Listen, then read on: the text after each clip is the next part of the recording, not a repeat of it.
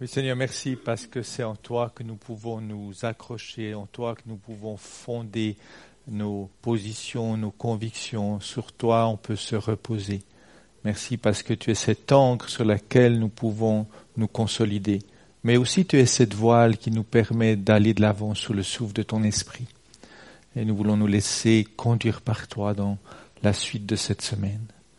Et dans ce sens, nous voulons que tu ouvres maintenant nos cœurs à ta parole nous voulons nous désencombrer de nos soucis, de nos questions du moment, et nous demandons au souffle de l'Esprit maintenant de d'ouvrir nos cœurs, d'ouvrir notre intelligence, de calmer nos émotions pour qu'on puisse entendre ce que ta parole veut nous dire dans l'aujourd'hui de nos vies.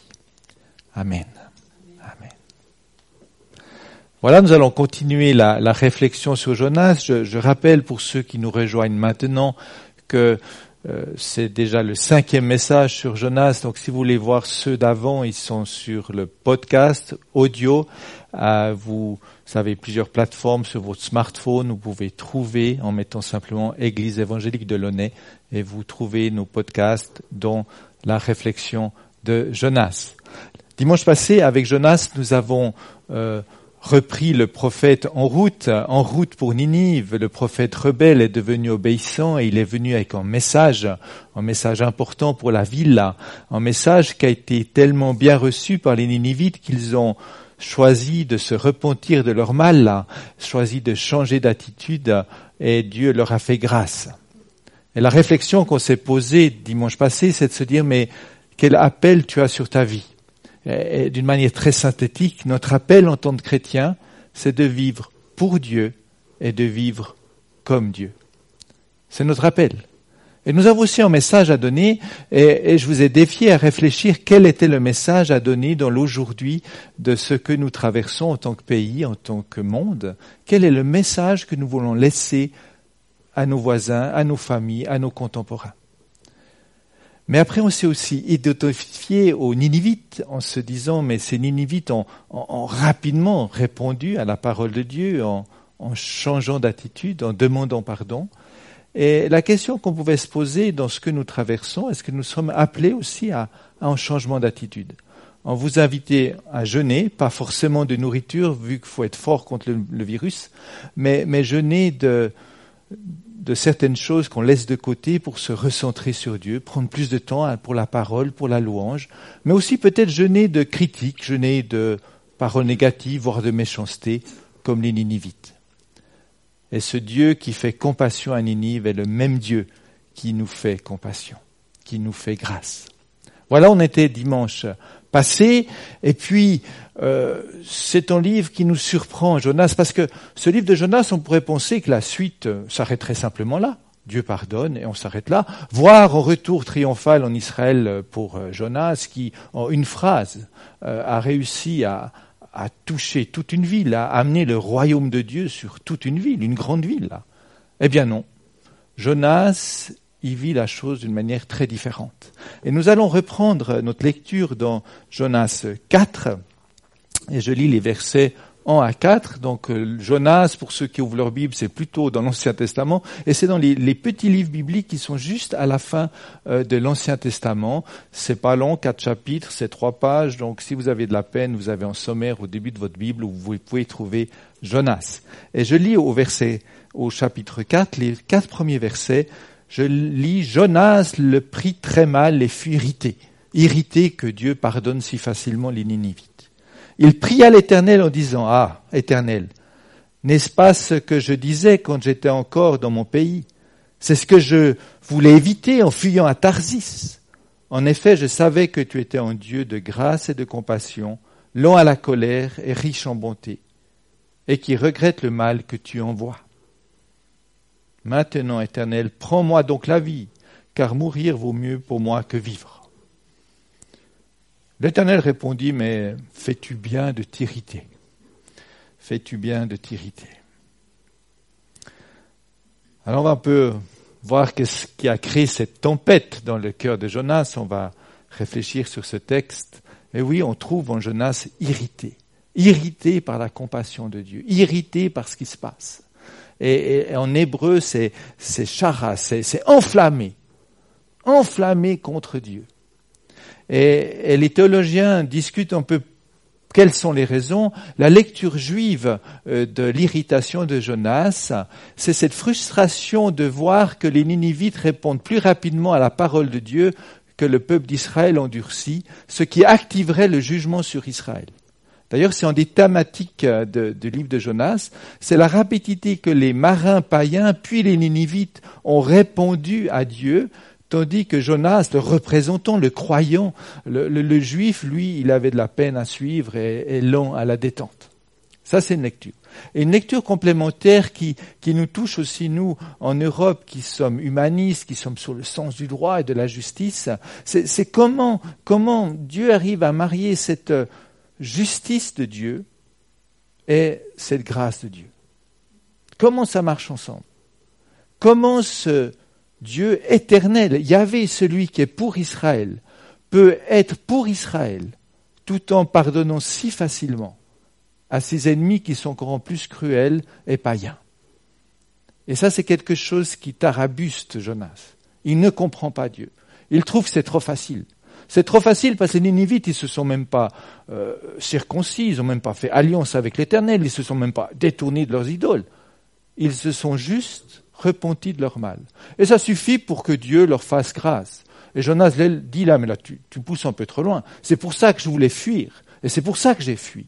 C'est parce que je te savais beaucoup trop facile à faire grâce. Donc Jonas est profondément irrité. Il est irrité et il comprend pas pour lui, il comprend pas cette trahison de Dieu. Parce que pour lui, de pardonner aux Ninivites, c'est trahir l'alliance qu'il a fait avec Israël. Alors que Dieu se présente autrement, Dieu élargit son pardon à tout à chacun. Dieu choisit de donner de l'espace aux Ninivites et le pardon aux Ninivites pour qu'ils puissent exister à côté d'Israël. Ça ne lui pose pas de problème. Mais pour Jonas, c'est inacceptable. Dieu donne une place à chacun mais là, Jonas ne peut pas aller si vite, ne peut pas aller si loin. Alors qu'est-ce qu'il fait? Il demande la mort. Il demande à Dieu de vivre la mort. Une manière de confronter Dieu, une manière de le, le blesser. Lui, Jonas blessé, il blessait Dieu. Toi qui es Dieu, toi qui es juste, enlève-moi la vie. Et là, Dieu, d'une manière bienveillante, d'une manière tendre, lui pose cette question fais-tu bien de t'irriter? Il aurait pu faire un cours de missiologie, rappelant la promesse qu'il avait sur Abraham, qu'Israël soit une bénédiction pour toutes les nations. Il aurait pu faire toute une confrontation avec Jonas. Mais il choisit simplement une question, une question qui ouvre au dialogue, une question qui va rejoindre Jonas là où il est. Dimanche passé, on a vu comment le royaume de Dieu s'est approché d'une ville Aujourd'hui, on voit comment le royaume de Dieu s'approche du cœur de l'homme, du cœur de Jonas. Comment le royaume de Dieu s'approche de nous, dans nos cœurs, dans nos profondeurs, dans nos révoltes? Et Dieu s'approche d'abord avec une question, une question qui ouvre au dialogue. Alors voilà ce que le texte nous dit. On, va s'arrêter maintenant un peu plus sur le, le cœur de Jonas. Et le cœur de Jonas, on découvre un cœur qui est idolâtre.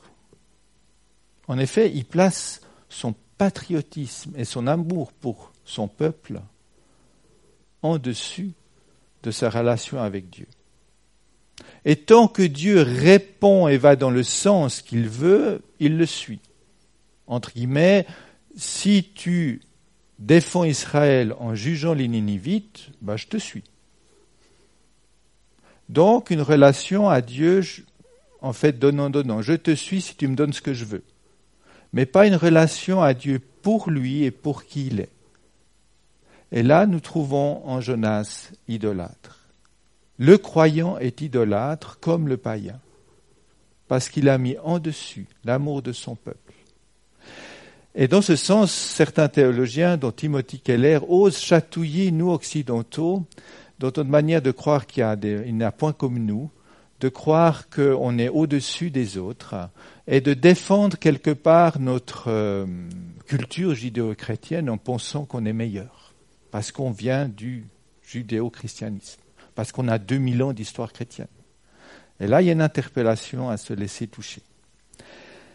Mais je vais plus loin maintenant avec une autre côté de Jonas qui est très défiant et très délicat, c'est qu'il utilise Dieu pour confronter Dieu. En fait, dans cette parole qu'il dit, je savais que tu es un Dieu de grâce et de compassion, lent à la colère et riche en bonté, et qui regrette le mal que tu envoies, c'est pas juste une envolée lyrique de Jonas qui se connaissait bien Dieu. Oui, il connaissait bien Dieu. Mais il cite comment Dieu s'est présenté à Moïse sur le mont Horeb. Quand le peuple d'Israël est sorti d'Égypte, il y a une rencontre entre Dieu et Moïse au mont Horeb. Et dans Exode 34, les versets 6 et 7, Exode c'est le deuxième livre de la Bible après la Genèse. Et dans Exode 34, voilà comment Dieu s'est présenté à Moïse. L'Éternel passa devant Moïse et s'écria, Éternel, éternel est ton Dieu de grâce et de compassion, lent à la colère et riche en bonté et en vérité. Il garde son amour jusqu'à mille générations, il pardonne la faute, la révolte et le péché, mais il ne traite pas les coupables en innocents et punit la faute des pères sur les enfants et les petits-enfants jusqu'à la troisième et quatrième génération. La grâce, mille générations, pour ceux qui ne changent pas la punition sur quatre générations on voit l'équilibre de Dieu. On va aller pas plus loin sur ce texte, mais simplement revenir à Jonas qui prend la portion qui l'intéresse. Il prend la portion qui l'arrange pour dire tu donnes la grâce trop facilement. Et en fait, il utilise la Bible, il utilise la Torah pour se justifier et pour accuser les Ninivites. Et là, il y a un énorme piège dans lequel Jonas est tombé, qu'on peut tous tomber dans nos lectures bibliques. C'est de prendre ce qui nous arrange pour nous justifier et juger l'autre. Et ça s'appelle de la religiosité. Et Jacques Ellul, le théologien, ose aller dire que Jonas, il fait la même chose que Satan. Satan qui tente Jésus dans le désert avec la parole de Dieu. Il est écrit. Et en fait, quand on utilise une portion de la Bible pour nous justifier, et en plus pour juger l'autre, nous faisons comme Satan. Et ça conduit où? Ça conduit à la mort. C'est ce que Jonas demande. Et là, il y a un avertissement dans notre lecture de la parole. Et derrière cette euh, démarche, il y a un désir d'auto-justification, d'auto-satisfaction. Jonas reconnaît bien qu'il a demandé pardon à Dieu dans le grand poisson. Mais il a reçu le pardon. Mais il est quand même meilleur que les Ninivites. D'ailleurs, dans sa prière, quand il confesse et reconnaît Dieu dans le grand poisson, il ose dire dans Jonas 2 au verset 9, ceux qui s'attachent à des idoles sans consistance éloignent Dieu et la bonté. Un petit coup sur les païens. Et en fait, une manière de dire, je suis quand même mieux que les païens. Je mérite un peu plus la grâce que les païens. Je suis quand même en dessus des Ninivites. Et la grâce, ça se mérite. Et en fait, Jonas se justifie. Et dans cette crise-là, il y a quelque chose que nous découvrons qui peut nous mettre mal à l'aise. Jonas vit une profonde conversion. Je dis profonde parce qu'il était au fond de la mer au fond d'un grand poisson. Il vit une résurrection. Trois jours après, il se fait cracher par le grand poisson sur la plage. Une transformation intérieure. Le, Jonas rebelle prend le risque d'annoncer la parole à Ninive, comme Dieu le demande. Et on pense que quand on vit une conversion aussi radicale, une conversion si forte, une visitation de l'esprit si puissante, tout est réglé. On suit la volonté de Dieu, on comprend tout, on est des bons chrétiens, on marche droit. Et on voit que Jonas, à l'épreuve suivante, est de nouveau dans la tempête, comme sur le bateau. De nouveau une tempête, alors qu'il s'est clairement converti. Et là, c'est un autre regard que nous avons plus ample sur nos expériences avec Dieu. sur notre visitation de l'esprit, sur notre connaissance biblique, sur la descendance dans laquelle nous sommes en tant que famille, qui est dans la xème génération déjà née de nouveau. On croit qu'on est mieux que les autres, qu'on a tout compris. Et là qu'on voit que Jonas, confronté au Dieu de la grâce, eh bien, il repart dans un combat. Et ça montre que ce que Paul dit, qu'il y a deux hommes aussi, deux hommes en nous, deux personnages en nous une touchée par Dieu, une évangélisée, et l'autre qui combat tout le temps. Et Jonas est pris entre ces deux. Et là, ça casse un peu le schéma de dire, ben, on se convertit, on est visité par l'Esprit, on lit la parole et tout va bien. Eh bien, non, face au Dieu de la grâce, qui a une compassion tellement grande pour l'humanité, on est vite troublé. Et dans les temps que nous vivons maintenant, nous sommes dans des temps troublés où nos acquis théologiques, nos convictions risquent d'être malmenés parce que Dieu est bien plus grand que nos schémas. Alors pour, conclure tranquillement, il y, a, il y a quelque chose à dire. D'abord, Jonas est le miroir de nos personnes. Nous avons un Jonas en nous. Un Jonas certes repenti, certes qui a reçu la grâce, certes obéissant, mais un Jonas qui aimerait garder le lead sur qui doit être pardonné et qui doit être jugé. Un Jonas qui aimerait garder le cadre sur qui a accepté dans l'Église et qui refusé. Et là, nous sommes appelés à avoir l'humilité de se dire que nous ne sommes pas mieux que n'importe qui et que nous avons besoin de la grâce, de la grâce de Dieu. Et la bonne nouvelle dans tout cela, c'est la manière que Dieu rencontre Jonas avec cette question. Dieu n'est pas dépassé par cette rechute. Non, parce que Dieu connaît nos cœurs. Et le royaume de Dieu, comment il avance dans nos cœurs? Eh bien, par strates. Jonas, dans la tempête, puis dans le grand poisson, a compris quelque chose, a vécu quelque chose avec Dieu, une strate de son cœur a été touchée. Confronté à la méchanceté des Ninivites, de leur demande de pardon et de la grâce de Dieu, une autre strate de son cœur a été touchée. Et Dieu n'est pas désarmé devant nos cœurs qui ont besoin de temps, strate par strate, pour être évangélisés, pour être transformés. Et en fait, même si on a de l'arrogance, même si on a de l'auto-justification, même si on utilise mal la parole de Dieu pour nous et pour écraser les autres, il y a cette bienveillance de Dieu qui vient vers nous en disant mais est-ce bien Qui ouvre toujours le dialogue. Et ça, c'est la bonne nouvelle. La bonne nouvelle qu'il que le salut ne vient que de l'éternel, comme Jonas a conclu sa louange dans le grand poisson.